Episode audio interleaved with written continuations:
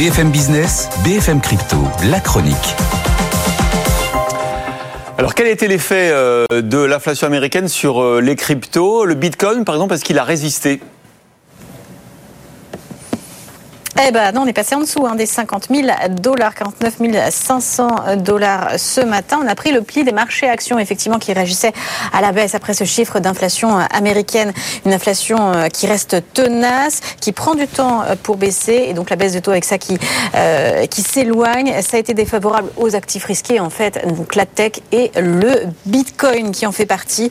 Moins 4% depuis hier. Et l'Ethereum qui vaut ce matin 2635 dollars. Alors on parle de l'Indonésie ce matin parce qu'évidemment il y a les élections euh, législatives, le, le choix d'un ou présidentiel, le choix d'un futur président.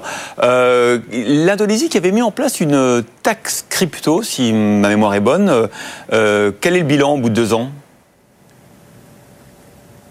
Oui, c'est vrai, c'est un pays qui avait ouvert la voie en matière de fiscalité avec une double imposition. Hein. D'abord, une imposition sur le revenu de 0,1% et puis une TVA, une taxe sur la valeur ajoutée, de 0,11%. En 2023, ça a rapporté 38 millions de dollars. Mais figurez-vous euh, que entre 2022, année partielle hein, où le dispositif a été mis en place, et année 2023, donc année de collecte euh, totale, eh bien, les recettes fiscales ont baissé hein, de 63%. Donc c'est contre-intuitif. Alors même que en 2023, c'était une belle année pour le Bitcoin avec une hausse de 150%. Donc les euh, recettes sur la plus-value auraient dû être plus importantes. Vous vous imaginez bien que face à ces euh, taux d'imposition élevés, euh, supérieurs en plus aux frais d'échange, les utilisateurs ont cherché la parade. Ils sont allés vers d'autres bourses, vers d'autres exchanges hein, étrangers ou alors illégaux.